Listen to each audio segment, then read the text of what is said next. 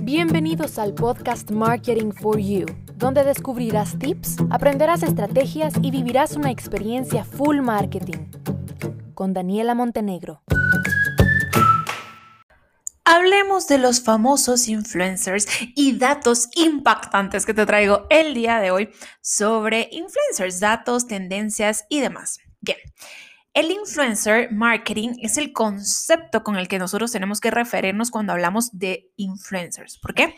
Porque es el concepto que nace y que parte a través de trabajar con diferentes perfiles de personas en redes sociales que se dedican a hacer publicidad de un producto o servicio.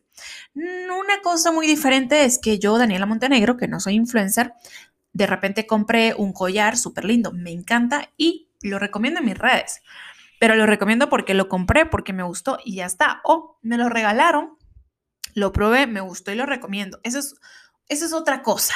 Pero cuando a mí venga una marca y me diga, mira, eh, por favor, quiero que hables bien de mi producto, que lo recomiendes, eso es publicidad y eso es influencer marketing y así se tiene que hablar.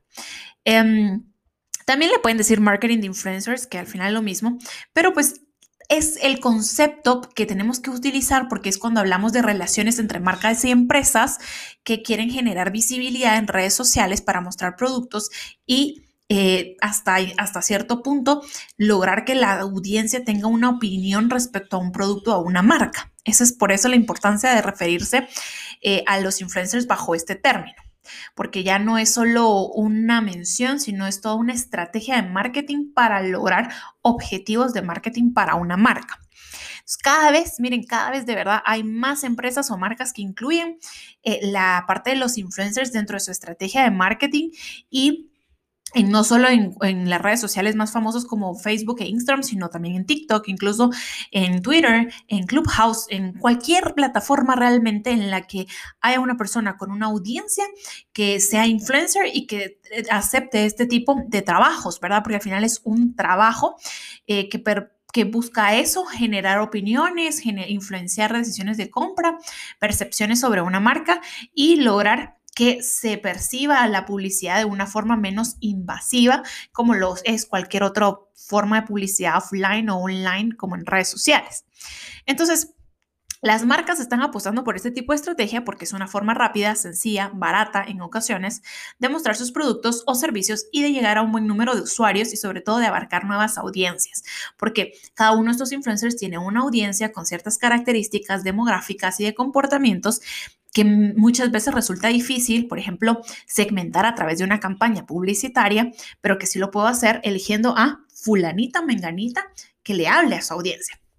Así que por eso también es una excelente estrategia.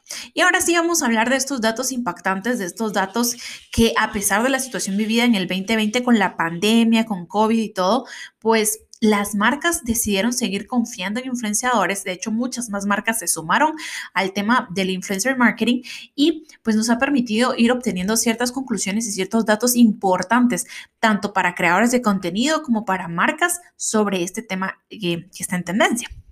Lo primero es que de lo que va el 2021 y teniendo en cuenta la evolución de lo que pasó el 2020 y el 2019, se estima, ¿ok? Que el marketing de influencers podría crecer hasta 13 mil millones de dólares. O sea, es una cosa loquísima, imagínense, el poder de la creación del contenido. Desde el 2019, este es otro dato, han aparecido más de 200 agencias y plataformas que se encargan de unir a marcas con influencers. O sea, ya no es de yo marca voy a empezar a buscar entre el mundo de las redes sociales a un influencer, sino que ya existen estas microempresas que se encargan de hacer este vínculo entre marcas e influenciadores con toda una estrategia de marketing y demás.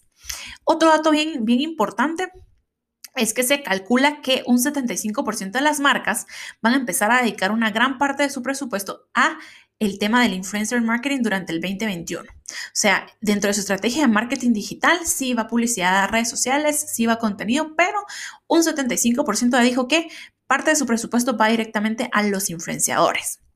Otro dato súper importante es que la mayoría de las marcas están recurriendo a los mismos influencers en diferentes campañas si la primera resultó efectiva. Prueban con uno, les funciona, se casan con ese influencer, casi que así. Entonces, pues También, ¿verdad? Para si me está escuchando algún influenciador o algún creador de contenido, que lo tomen en cuenta, que la primera patada, si es buena y pega duro, ahí se van a seguir con ustedes. Otro dato importante es que la mejor manera, y esto es importantísimo, porque la mejor manera de medir el éxito de una campaña de influencer es a través de las ventas según las empresas. Pero ¿Cómo puedo medir yo, por ejemplo, si yo vendo shampoos? Ay, ¿cómo voy a saber yo si por ese influencer eh, Pantene vendió más o vendió menos? Ahí es donde se nos complica un poquito. Entonces, al final sí son ventas, pero siempre va a depender de la marca, del producto que venda, eh, de cómo lo venda, ¿verdad? Y de qué tipo de estrategia está haciendo con el influencer. Si el influencer tiene como objetivo realmente vender o más posicionar. Luego, otro dato importante es que TikTok es de las principales redes sociales que se que está trabajando hoy en día el tema de los influencers. ¿Por qué? Porque le da una viralidad loquísima al influenciador. Entonces un influenciador en Instagram con un post podría tener un alcance de 5K, 10K, 15K y en TikTok ese mismo video le puede dar una viralidad de un millón. Entonces eso es lo que está siendo muy atractivo para las marcas, aunque hay que tener siempre mucho cuidado que esta viralidad muchas veces no tiene límites geográficos, entonces nuevamente va a depender de lo que tú vendas.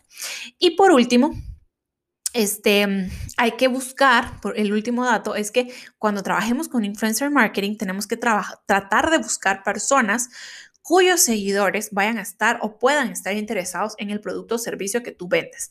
No es de buscar a la persona con más seguidores en, en la red social, sino, sino que es buscar a la persona que tenga un número de seguidores aceptable y que además esos seguidores tengan el perfil de un cliente potencial para tu marca, porque ahí es donde realmente eh, pues tú vas a tener garantizado por lo menos pues ventas, resultados, posicionamiento, dependiendo de cuál haya sido el objetivo con el cual tú hayas decidido contratar a ese influenciador.